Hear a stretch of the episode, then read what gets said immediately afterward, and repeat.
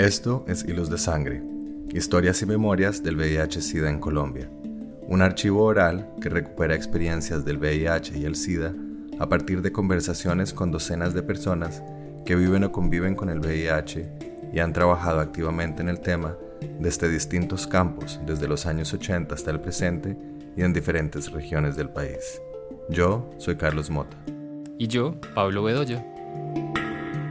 En esta sesión escuchamos a Santiago Echeverry, artista experimental interdisciplinario y profesor de arte radicado en la Florida, quien fue uno de los primeros artistas colombianos en tratar el VIH como un tema de urgencia social y político desde el videoarte, el performance, los nuevos medios, el Internet y las estéticas drag. Yo soy Santiago Echeverry, eh, soy artista nacido en Colombia en 1970, cumplo 52 la semana entrante, sé que ya estoy viejo, más calvo y gordo y peludo. Yo fui una especie de, bicho raro en la, en, la, comunidad colombiana en los 80s, porque fue cuando ya crecí en mi, en mi adolescencia. Estaba ya saliendo del closet en el 85 y yo ya sabía que era gay desde que tenía 4 años, así que desde muy chiquito sabía que era gay pero crecí en un ambiente completamente mm, homofóbico, en donde mi hermano, eh, no mi hermano mayor, que se fue absolutamente fenomenal, pero mi otro hermano eh, se vanagloriaba de salir a pegarle a los travestis de la Caracas, de, perdón, de la Caracas, no, de la calle 100. En esa época era la calle 100 como con 98, con 96 y se iban a pegarles combates de béisbol hasta que una vez uno de ellos le sacó un revólver y listo, y finalmente entendieron que no se podía meter y que se tenía que... Y en esa época se utilizaba la palabra travesti, no teníamos la palabra transgénero todavía establecida. En, el, en ese contexto de una familia muy homófoba, donde mi papá médico psiquiatra, eh, también súper conservador, paisa del viejo Caldas, para él todavía la homosexualidad era, era una enfermedad. Y yo sabiendo que era gay totalmente eh, en un espacio en donde no tenía mucha autoexpresión, eh, afortunadamente la diferencia de edad era muy grande y logré, logré crecer solo. Crecer solo sin la influencia letal y nefasta de este personaje, como es mi hermano. Y, y me tocó salir de muchas cosas solo. Y una de las cosas que me salvó la vida fue puro pura cuestión de, de suerte. Em, obviamente yo desde que tenía ya 12, 13 años ya estaba leyendo las noticias sobre el cáncer gay. En esa época se llamaba cáncer gay, en 1982, 83, yo ya, estaba, yo ya sabía que había algo que estaba sucediendo. En esa época no se llamaba, no se llamaba VIH-Sida todavía, no era nada de esto. Y em, no quiero mencionar nombres para respetar la privacidad, pero en el 84 la primera persona que murió de SIDA oficialmente en Colombia fue una prostituta mujer de Cartagena. Eh, en 1983-84, oficialmente. Obviamente hubo otros casos, pero en el primer caso oficial. Y resulta ser que el segundo caso y el tercer caso eh, fueron uno de mis vecinos de una familia que adoro que he querido toda la vida que, y que siguen siendo parte de mi vida. todos en esa familia son la gente más espectacular, más queridos. La mamá es una señora muy fuerte, muy, muy, puede ser portada de Vogue todavía en sus ochentas. Em, ellos eran parte de los amigos de mis hermanos, de todos los amigos del barrio Pasadena, en donde en una sola cuadra éramos, simplemente les cuento sin decir nombres, 1, 2, 3, 4, 5, 6, 7 y dos lesbianas. Siete hombres gays y dos lesbianas en una cuadra en el barrio Pasadena. Es decir, esto no sé si es el agua, no sé si le pusieron flúor al agua en ese momento, por eso tengo estos dientes tan divinos. Em, no sé qué sucedió en ese momento, pero, pero que en una concentración de siete, de, de, de básicamente una cuadra, dos cuadras, haya siete hombres homosexuales y, dos mujeres lesbianas, es decir, eso es bastante considerable. Y uno de estos hombres homosexuales, dos de estos hombres homosexuales eran de esta familia que estoy hablando, que adoro con el alma, y era uno de los hermanos mayores que parecía salido de cualquier modelo, es decir, era absolutamente fenomenal, divino, y uno durante 12, 11, 10 años me lo eran estos hombres los más divinos.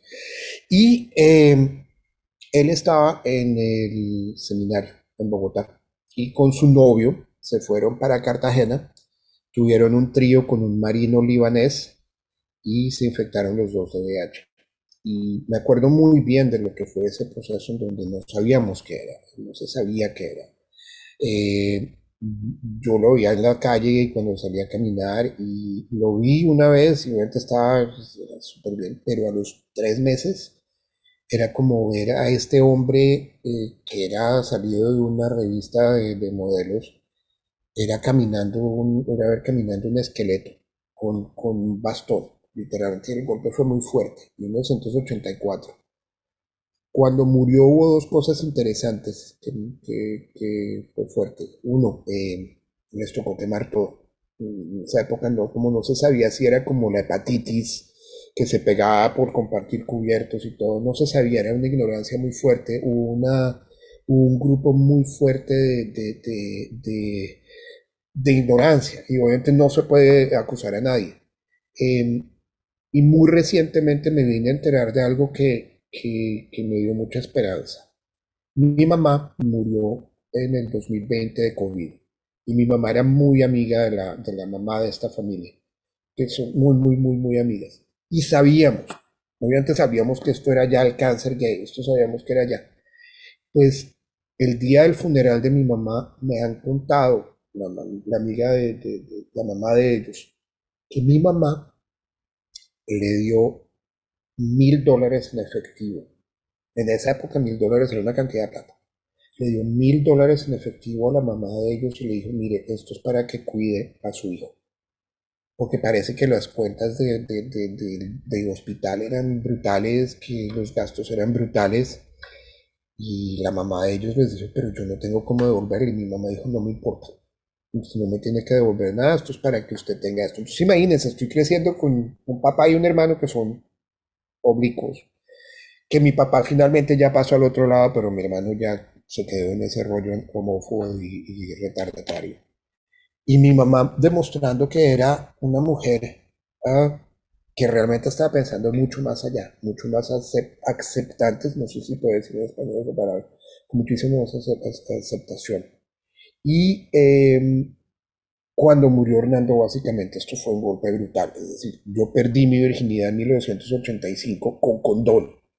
Yo usé condón toda mi vida precisamente por este susto que fue muy fuerte, muy, muy fuerte. Y eso generó una especie como de tensión. Una conversación que tuve ayer con un colega de la universidad que es hetero, que tenemos más o menos la misma edad, creció en Chicago, creció en Wisconsin y le dije, miren, mi sexualidad fue completamente afectada por, por el VIH, es decir, fue el miedo constante de que se rompiera el condón, porque se rompió el condón y era, era sentencia de muerte. Ya no es como ahorita que, que no usa condón hoy en día gracias al PrEP.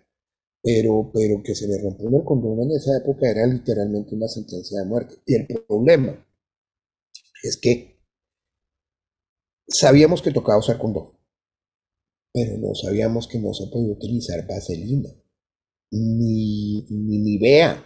Todo el mundo usaba Nivea o vaselina como lubricante. Y no teníamos ni idea. Y esta era la época también en donde se abrió una, una primera droguería como internacional, con el formato como internacional gringo, que se llamaba Fedco en Bogotá y era el único sitio en donde uno podía conseguir calle. Cuando empezamos a oír del calle que tocaba utilizar lubricante a base de agua, eh, un tubito de calle costaba 50 mil pesos. Era un robo a mano armada y no podíamos realmente utilizar eso. Entonces hubo muchísima desinformación en donde nos tocó aprender a las bravas, en donde era este miedo constante de saber que, que perder la virginidad o tener una relación o tener una relación con alguien era, era símbolo de, de de que se podía uno morir y de morir de una manera muy fea, porque pues, cuando la gente se infectaba en esa época de VIH era, era tan virulento que se llevaba a las personas en dos, tres meses. Es que era así, la virulencia era brutal y, uno de los objetivos era, sabíamos que nos tocaba cortar esa virulencia. Entonces ese fue el ambiente en donde ya llego ya a mis 15, 16, en donde estoy saliendo ya del closet con mis amigos, en donde estoy teniendo tuve una novia y finalmente no funcionó y ya. Pero, pero en donde estoy viendo esto. Y si hubo una cosa que me salvó la vida fue precisamente lo de mi vecino. La segunda cosa que me salvó la vida fue Manuel Belani, que es alguien que ustedes definitivamente tienen que hablar con Manuel. Manuel es un elemento clave en mi vida personalmente, eh, y por eso lo, lo menciono. Eh, Manuel fue invitado en mi colegio, cuando estábamos en sexto bachillerato, en mi colegio, en el Liceo Francés en Bogotá. Manuel vino en el teatro del colegio a darnos a todos los de sexto bachillerato, estábamos todos reunidos en sexto bachillerato, a darnos la clase de sexo seguro y de cómo manejar el, eh, cómo usar condones y todo. Vieran la cara de todas las niñas cuando saca un consolador de este tamaño y no es el banano, porque generalmente usaban era un banano para poner dicen, no, esto es, y saca, y todas eran como, y yo cagaba la risa, porque pues que yo ya había visto eso, muerto de la risa. Y eh, y obviamente explicó cómo se usaba un condón y, cómo, y por qué se tenía que usar el condón, más que la prevención de, de embarazo. Decía, el problema no es el embarazo. Y nos hizo una pregunta, que, todavía la uso yo cuando estoy hablando con jóvenes o cuando necesitan algo de información. Nos hizo una pregunta al grupo en donde dijo, ¿cuál es la diferencia entre el amor y el herpes? Y obviamente todos como que, bah, bah, bah, y dice, no, finalmente, la diferencia es que el herpes dura toda la vida como que quedamos todos como... Y eso me cambió mucho la perspectiva.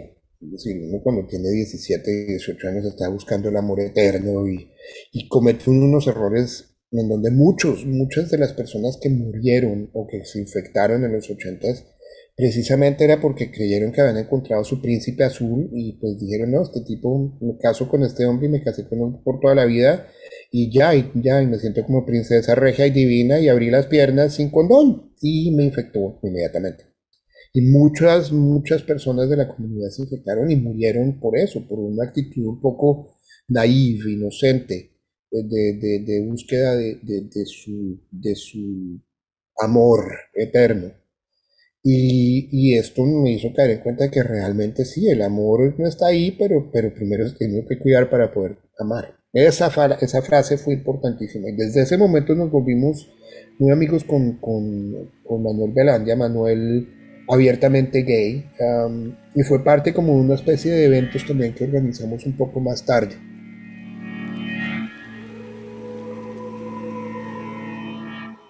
Yo me gradué en el 88, haciendo teatro, ya tenía mi novio, tenía una cantidad de cosas. Eh, entré y me aceptaron en la Universidad Nacional en la carrera de cine y televisión, de la primera promoción de la carrera de cine y televisión. Ya cuando yo estoy ahí, yo ya soy abiertamente gay. Abiertamente gay y me encuentro con, con un colega de clase, con un compañero de clase también que se llamaba Fernando Cuadrado, que es una obra súper interesante, un personaje, un, fotógrafo, yo de 18 años, de 36, básicamente, yo era el más joven de, de la carrera recién graduado, el único recién graduado, los demás tenía compañeros en sus 40, en los 30, en sus 20, yo tenía 18 años salido del colegio. Y ya era abiertamente gay obviamente me conecté muy, muy bien con Fernando Cuadrado. A través de Fernando Cuadrado eh, me presentó a su mejor amigo que era Oscar Gómez Palacio.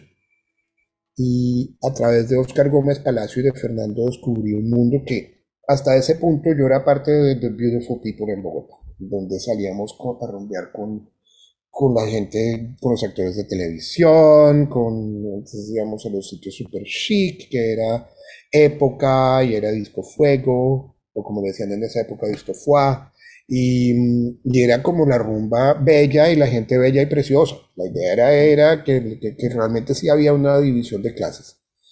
Y a través de mi encuentro con Fernando y con, con Oscar Gómez, que era un crítico de jazz, eh, descubro todo toda la realidad de la vida que hay en Bogotá, en donde empezamos a ir a los bares del sur, del barrio Restrepo, a los bares del centro, a los bares de, de, de, Chapinero, donde pues uno como niño bien lindo del, del liceo francés uno no iba porque pues allá uno no se iba a encontrar con las, con las actrices las modelos y con la gente con la que uno se la pasaba. Entonces sí fue un golpe, o sea que fue un golpe de, doble manera. Uno entrar a la Nacional, y dos, darme cuenta que era, cuál era la realidad del, del, mundo gay. Y en ese momento, eh, más o menos 89, 90, Eh, Antanas Mocus era, el, director el rector de la Universidad Nacional.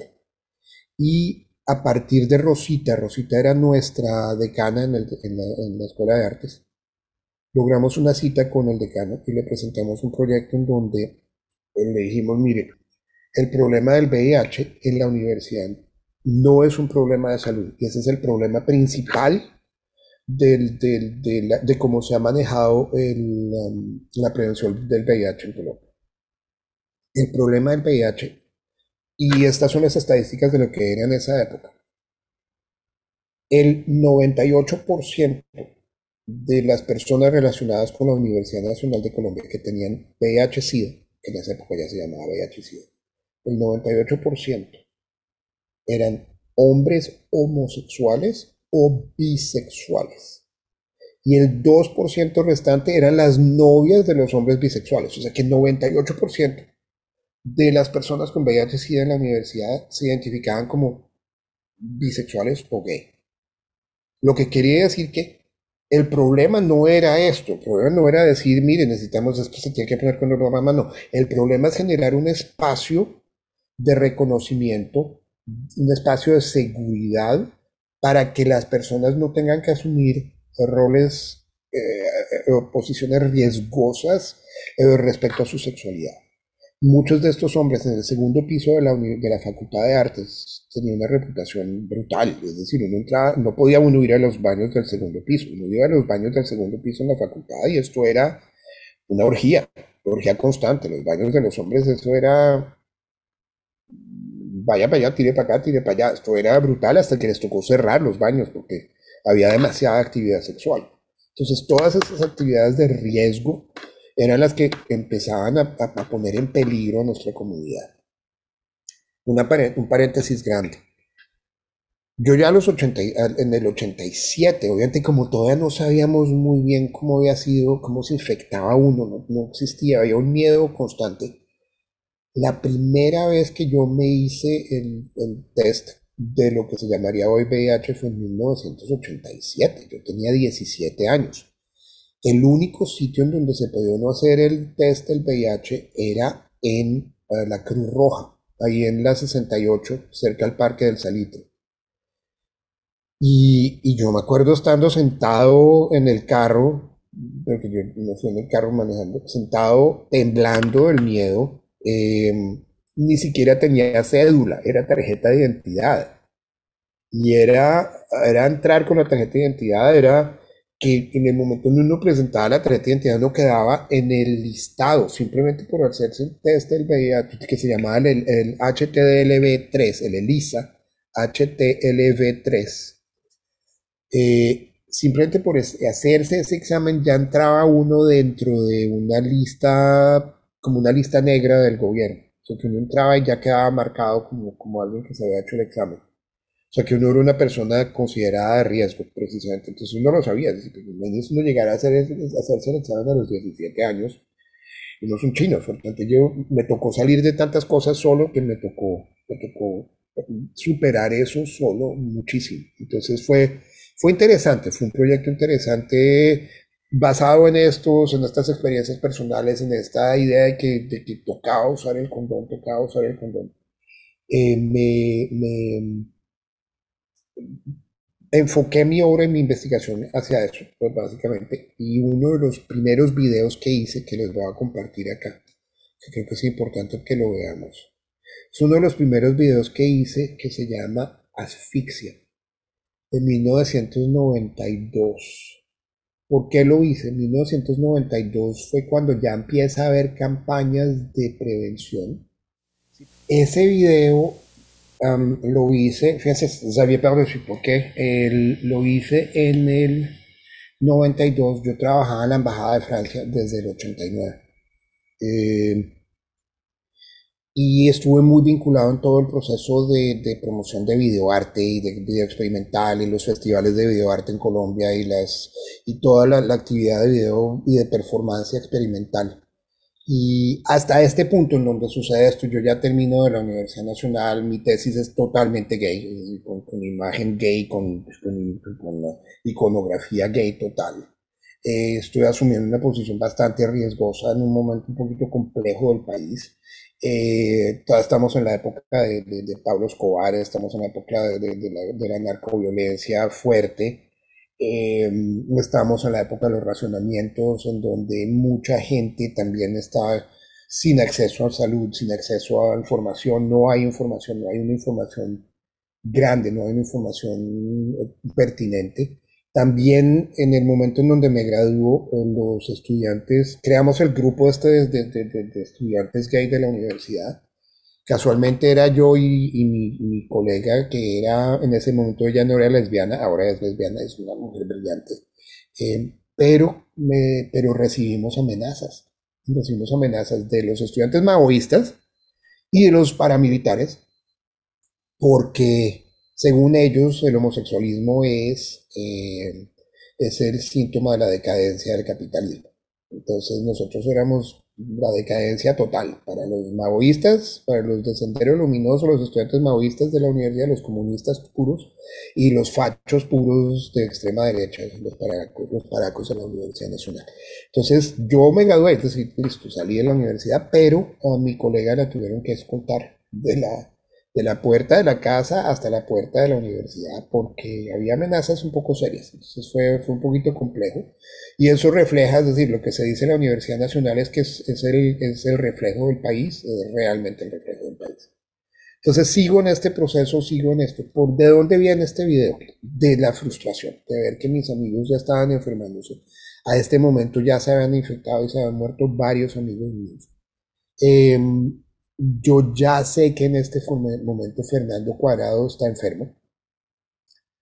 Y, se empieza a aislar, entonces uno de mis amigos ya sé que no va a sobrevivir. Y, en esa época tenerlo era imposible, ya se sabía que iba a morir.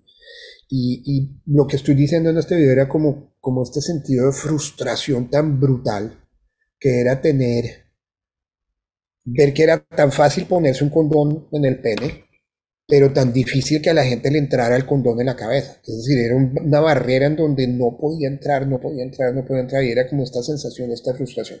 Obviamente cuando tratamos de mostrar esto por primera vez en el, canal 11, que era el canal público en esa época, la censura fue brutal y nos tocó esperar solamente dos años para poder mostrarlo en, en televisión colombiana y se mostró y no hubo ningún problema y se pudo mostrar en el 94 y listo, ya, y, fue más la, la laraca que hicieron que cualquier otra cosa y obviamente lo mostramos en el programa de la embajada y, y dentro del contexto de videoarte colombiano y todas estas cosas. Entonces sigo yo trabajando en la embajada y eh, al mismo tiempo estoy haciendo performancia con una de las mujeres más brillantes que yo conozco en vida que es, que es Constanza Camelo. Constanza Camelo es una de las mujeres brillantes. Nos conocemos desde que tenemos cuatro años. Y Constanza está haciendo una serie de performancias y trabajamos, em, trabajamos juntos en... Um, yo trabajé siempre junto con, con Constanza. Y es este tipo, de, es esta performance en donde ella está al mismo tiempo que yo estoy trabajando con todos estos temas, ella está trabajando con la noción, esta es Constanza, ella está trabajando con la noción de la limpieza social en el centro de Bogotá, en donde están los, los, los, grupos de limpieza social, están asesinando a las trabajadoras sexuales. Entonces aquí está Constanza, aquí estoy yo, está acá mi exnovio Jairo, mi exnovio Carlos, eh, estamos todos trabajando en grupo con una mujer que era prostituta de la zona, en donde al frente de nuestros teatros pornos se está, se está lavando, se está limpiando y está haciendo este gesto de limpieza en público y nosotros estamos afuera en el piso limpiando el piso con estas toallas blancas que terminan obviamente negras totalmente. Aquí está ella al frente del teatro donde ella trabaja como prostituta. Ahí está ella al frente del teatro donde ella trabaja. Es que es, es una cosa importante. Fíjense que para mí mi aproximación sigue siendo no de, un problema de salud, sino un problema de identidad. Entonces, mientras que Constanza está haciendo esto, yo estoy trabajando en este otro video que se llama Anoche mataron un travesti. Entonces, esto es importante, número uno, porque realmente ningún carro se quería manchar con la sangre de un marica. ¿Por qué? Porque tenía miedo del VIH. que la sangre era VIH. Número dos, por esa época apareció una campaña muy podrida, una campaña muy podrida en la televisión que era para promover los vasos desechables. Pero ustedes están muy jóvenes para acordarse. En esa época también se le decía desechables a los recicladores. O sea que en Bogotá había toda una comunidad de literalmente que era una comunidad que no, no importaba, eran los, los desechables, se les decía así. Entonces aparece esta campaña que es, de pronto podrían encontrarla en televisión, eh, con, los archivos de Inravisión, que era promoviendo los vasos, los vasos desechables, diciendo que básicamente lo que implicaban era que se iba a proteger uno de cualquier infección. Y por eso estoy yo literalmente rompiendo este vaso desechable diciendo nosotros no somos desechables, no somos disposable, no somos, es decir, estoy una, y yo ahorita está totalmente categorizado con esta historia de las drogas y de las cosas. Estoy viendo de una experiencia cuando yo trabajaba con uno de mis profesores en, con el, Departamento de Salud de Bogotá, hicimos un documental en el barrio Santa Fe, que era en el Bronx, en toda la parte del Bronx en Bogotá, que era brutal. Descargo la cámara con dos policías porque tocaba y este señor completamente volteó y me dice, uy, esa cámara es una no sé qué, que tiene 700 líneas de resolución y tiene una vaina y yo, mm, ¿usted por qué sabe? Y me dice, no, porque es que yo era técnico en revisión. Y ¿qué pasó? Y me dice, no, me metí a meter bazuco y perdí hasta a mi mujer y a mi hija. Es como que uno dice, ahí está todo este peso de lo que es la droga y cómo se está criminalizando otra vez. Se está viendo como un problema de salud y no como un problema de, identidad, no como un problema de, de, autoestima, que realmente la autoestima, si hay algo que me tiene vivo todavía es precisamente porque tengo autoestima suficiente. Y, empiezo entonces a generar esto. Y en esta conexión entre lo que estoy yo trabajando con Connie, que es la que sale al final en el video, y en el trabajo de la jornada de limpieza, estas mujeres están diciendo, ¿cómo hacemos para poder legalizar el, la prostitución? Y el único, el único referente de un abogado que podría ser eh, el que nos diera alguna referencia de manera abierta y de mente abierta, fue a través de una fundación que se llamó Fundamor, se llamaba Fundamor y creo que todavía existe. Fundamor fue la primera casa en Bogotá en donde todos nosotros participamos donando obra o, donando plata o lo que fuera. Eh, Fundamor fue la primera casa para niños que nacían con VIH-Sida. El abogado de Fundamor y, la, y, la, y también había una cosa de la, de la, de la eh, la Asociación Nacional de Lucha contra el SIDA, también. Era el mismo abogado, pero la Asociación Nacional de Lucha contra el SIDA. El abogado era Germán Humberto Rincón Perfetti, que también es otro de esos nombres que tienen que tener en cuenta que es importantísimo. Germán Humberto, Humberto Rincón Perfetti, que fue el primero en hacer tutelas para que la gente le diera tratamiento por VIH. Fue uno de los pioneros. Un hombre divino físicamente, además muy activo políticamente, eh, un personaje súper inteligente. Ahí le hablamos de esto que queríamos ver qué posibilidades había. Él exploró la posibilidad, fuimos con las prostitutas, como que sí puede haber una posibilidad, pero va a ser como, como muy difícil la posibilidad de legalizar la prostitución. Pero nos dijo que me gustaría ponerlo en, contacto con otra persona, que es Juan Pablo Ordóñez, otro nombre que tienen que tener en cuenta.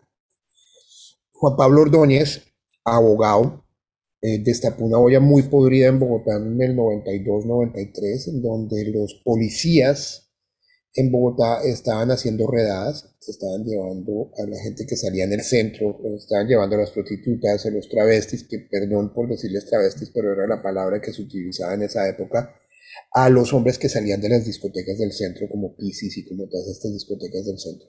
Se los estaban llevando en un camión, se los llevaban a las afueras de Bogotá, los soltaban en un campo abierto y los mataban. Y, la policía, y marcaban en la cachaza con rayas cuántos habían matado. Juan Pablo fue el que se destapó esta olla podrida y, le tocó salir volado al país. Se fue a vivir a, se fue a, vivir a, Washington, D.C., de refugiado literalmente. Y eh, Germán Humberto Rincón nos puso en contacto con Juan Pablo. Y Juan Pablo está, esto ya es en el año 94. Y Juan Pablo nos dice, ¿por qué no nos vamos todos a la celebración de los 25 años de Stonewall?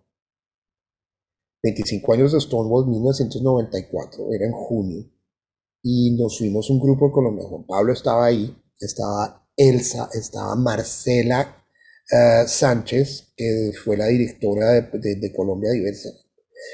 En ese momento la pareja de Marcela era Elsa. No se imaginan el nivel de brillantez y de inteligencia. Qué delicia encontrarse con gente activa, llegar a Nueva York, en donde hay 100.000 personas marchando en donde estoy marchando yo con máscara porque todavía no podía yo realmente mostrar mi cara. Eh, pero me entrevistaron en televisión latinoamericana y mis amigos en Colombia vieron la entrevista en Colombia y dijeron, wow, ese es Santiago, wow, es berraquera. Y hablando de los derechos y hablando de cosas. Y llegamos con la idea de generar la primera asociación colombiana de lesbianas homosexuales, que había habido una asociación obviamente fundada por Manuel Belandia, pero pues no, no tuvo una repercusión a largo plazo, ya esto es 94 llegamos y empezamos a generar los grupos. La idea era generar grupos para que a partir de los grupos generáramos el soporte para información de prevención, para comunidad, para todo esto, donde trabajamos con gente como Madorilin en esa época. Eh, hubo un episodio súper chistoso en donde estábamos en la casa de mi novio en esa época, en la 42 con Caracas, bajando como 15 locas en el ascensor y se ha bloqueado el ascensor. Con tres drag queens que iban al, al, show en, el, la 19 con séptima, que había un concurso de drag. Entonces imagínense las, las 15 locas encerradas en el ascensor, hasta que finalmente se abrió el ascensor y salimos todas como, eso es como para una película que toca hacer algún día. Y obviamente Madurilín ganó esa noche y fue Pero pues este era el grupo, entonces como que se generó este grupo de conversaciones en donde le presentamos un proyecto de de mm, un programa de radio gay, que lo debo tener, yo tengo un carrete abierto, lo grabamos en la Embajada de Francia a propósito. Eh, y era para hacer un programa de radio gay en la, en la radiodifusora de la Universidad Nacional. Y obviamente lo rechazaron, no, no, tuvimos futuro en ese momento, como que tenemos, todavía tengo, tengo eso. Pero una de las cosas que salió ahí fue eh, uno de los grupos que creamos y que creé yo con con el que era mi alumno en ese momento, eh, Jorge Rodríguez, y que ahora es uno de mis mejores amigos y es una, maravilla. Em, con Jorge y con la pareja de Jorge y con otros amigos y amigas de la época, tuvimos unas opciones, estuvimos hablándolo muy claro. Opción número uno era cuando yo viví en París en el 92, me encontré con ACT. Y, yo iba a las reuniones de ACT en París y me daba rabia porque yo hablaba con ellos y yo veía que este tipo era un director de cine, este otro era, era diseñador de modas, este otro era periodista, este otro era, um, eh, eh, hacía ecología. Y obviamente entiendo por la rabia y entiendo por la sensación de frustración porque no se podía hacer nada en ese momento. Pero, pero yo no veía el sentido en ese momento de llegar a Colombia a amarrarme a las, a la, con cadenas a las puertas del, del Ministerio de Salud de Bogotá, en, Bogotá. Yo no, no veíamos ese objetivo, no lo veíamos. Pero también estando en Francia, conocí a las hermanitas de la Perpetua Urgencia, en París. Y yo dije, aquí es donde está la vaina, aquí es donde está. Fue interesante porque no, la influencia nuestra no fue directa de las, de las hermanitas de San Francisco, fueron las hermanitas francesas primero. Y llegamos y le dije a Jorge, Jorge, ¿qué tal si hacemos esto? Y fundamos las hermanitas pues hemos fundado a las Hermanitas de la Perpetua Indulgencia. Y se ha hecho, mejor dicho, el escándalo. Y éramos Jorge, eh, Beto, eh, Alexito, que ya murió, y empezamos a reclutar y teníamos nuestros grupos y todo. Y, la idea era precisamente esto, cómo poder empezar a distribuir información, cómo empezar a hacer actos de performance en donde la homosexualidad este escándalo de la homosexualidad. Espérense, les voy a mostrar unas fotos para que vean cómo nos, veíamos.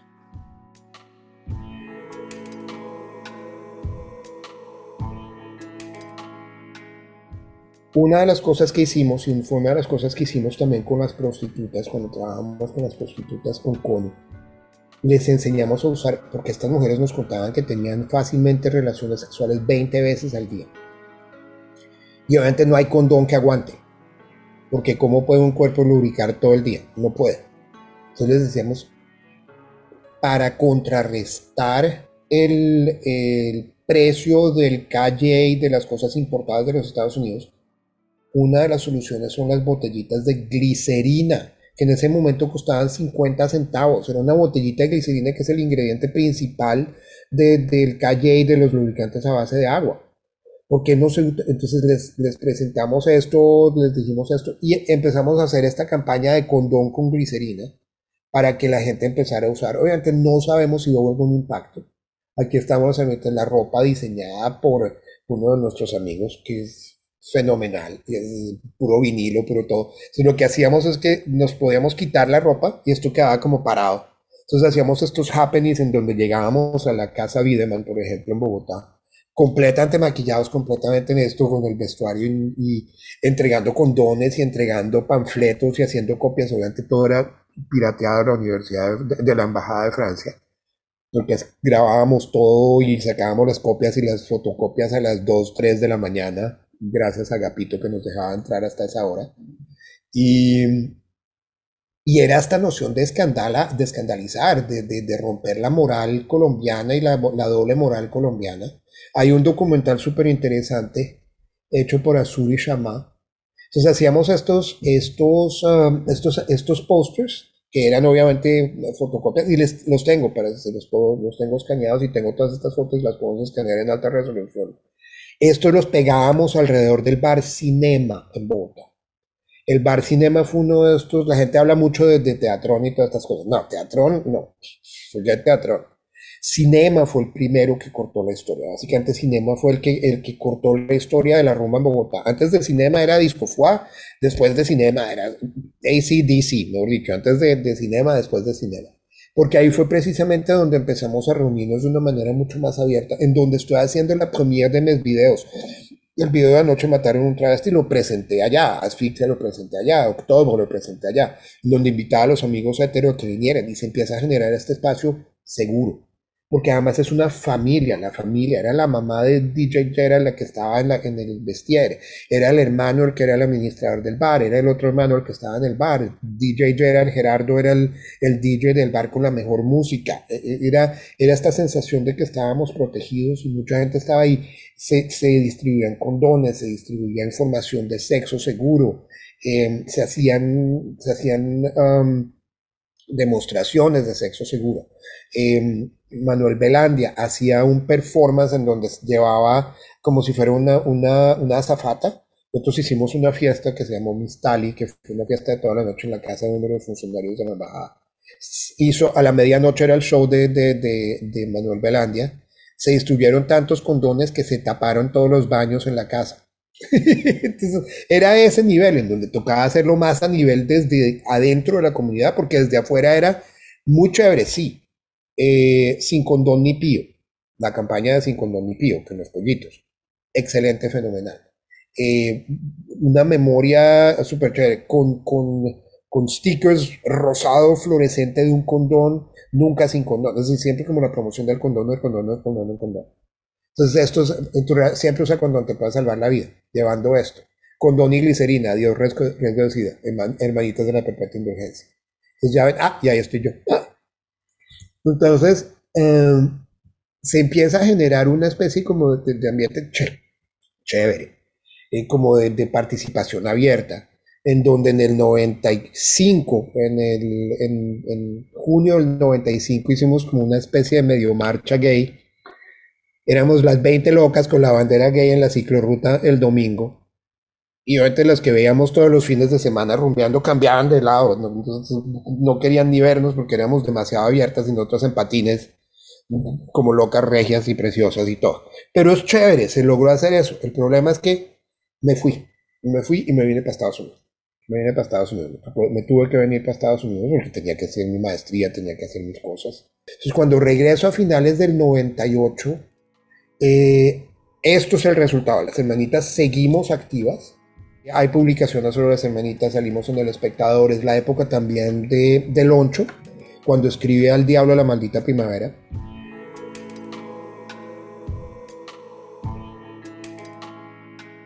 Uno de los proyectos importantísimos, que creo que es súper importante, que por desgracia no lo tengo ya como medio interactivo porque mataron el, el um, mataron el plugin de Flash. Esto fue un, un email que me llegó el 6 de abril del 2005. Yo vivía en Baltimore y ya sabía que me iba a ir a, a, a, la Florida, Tampa. Me llegó este email en español, pedazo homosexual hijo de... Ah, bueno, primero de George Tower, me lo mandó de mi sitio web el 6 de abril del 2005 a las 2 y 45 y 33 segundos de la tarde. Me lo mandó a mi email y el email de donde le mandó es mequique83 yahoo.com.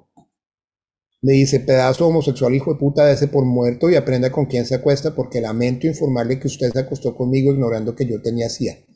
Así que aéngase a las consecuencias. En estos momentos ya estoy teniendo los síntomas, me tardaron unos 5 años en aparecer a usted le tardarán, tardarán más, pero se lo merece por ser tan marica, pedazo de perro hijo de puta, ojalá se muera y sufra de la peor forma. Me llegó esto y yo almorzando, literalmente estaba almorzando, preparando casi yo como que... Entonces le respondí esto, le dije, hola George Tower. No tengo ni idea quién era, no tengo ni idea. Empezar a tener los síntomas no símbolo de que se va a morir. Si empieza a tomar la terapia antirretroviral ahora, pues se pueden revertir. Lo más importante es mantener la carga viral en niveles imperceptibles. No puedo saber lo que usted siente en este momento porque no tengo el VIH. Mi último examen fue en enero. Pero sí le puedo decir, pero sí le puedo decir que si necesita hablar de esto con alguien, por favor, mándeme un email y déjeme saber lo que siente.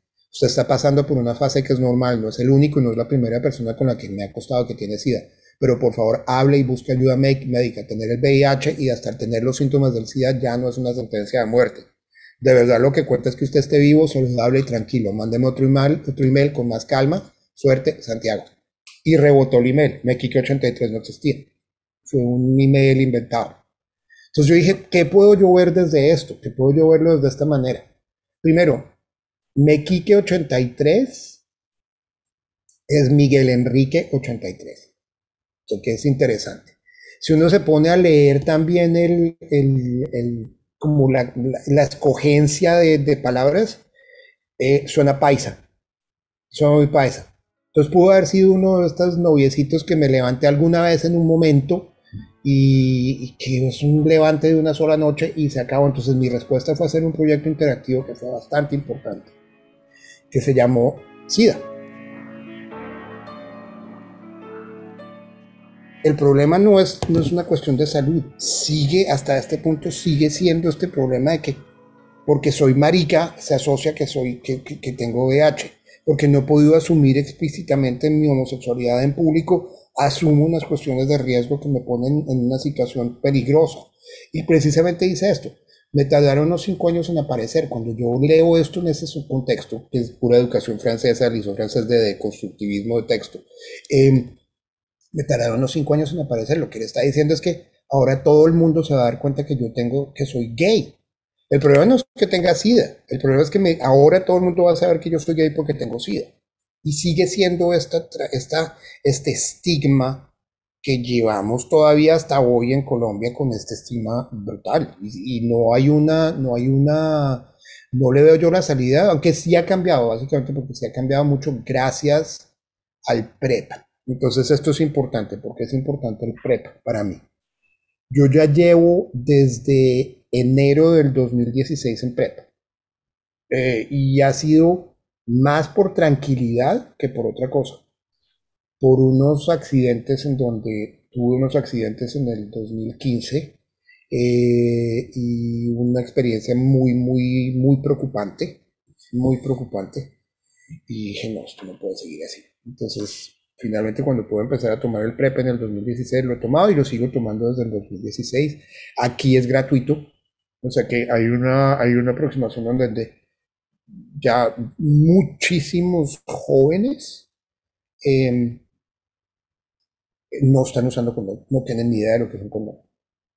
Ni la más remota idea. Cuando uno les cuenta lo que era el miedo, ellos se mueren de la risa y dicen que, ¿para qué un condón? Pues, qué? Si usan un condón es porque, no, porque más por higiene que por otra cosa, para no tener que bañarse después. Básicamente es la única opción por la, por la cual utilizan un condón, pero no es para protegerse ni de sífilis, ni de gonorrea, ni de herpes, ni de nada, porque pues para ellos ya eso es tratable y el VIH es, es una cosa que ya no existe en el mundo de ellos, pero es gracias a personas como nosotros que estamos bloqueando el VIH y la infección al ser indetectables al, al ser um, ah, intransmisibles y al, y al llevarme en PrEP. Y esto es, y ha sido un cambio radical, es decir, es, como si estuviera volviendo a recuperar, ojalá, justo, empiezo a tomar PrEP y cae la bendita pandemia de COVID en donde ya uno no puede hacer ni mierda. Entonces se volvió otra vez la monja de, de las hermanitas de la perpetua indulgencia, Dios mío.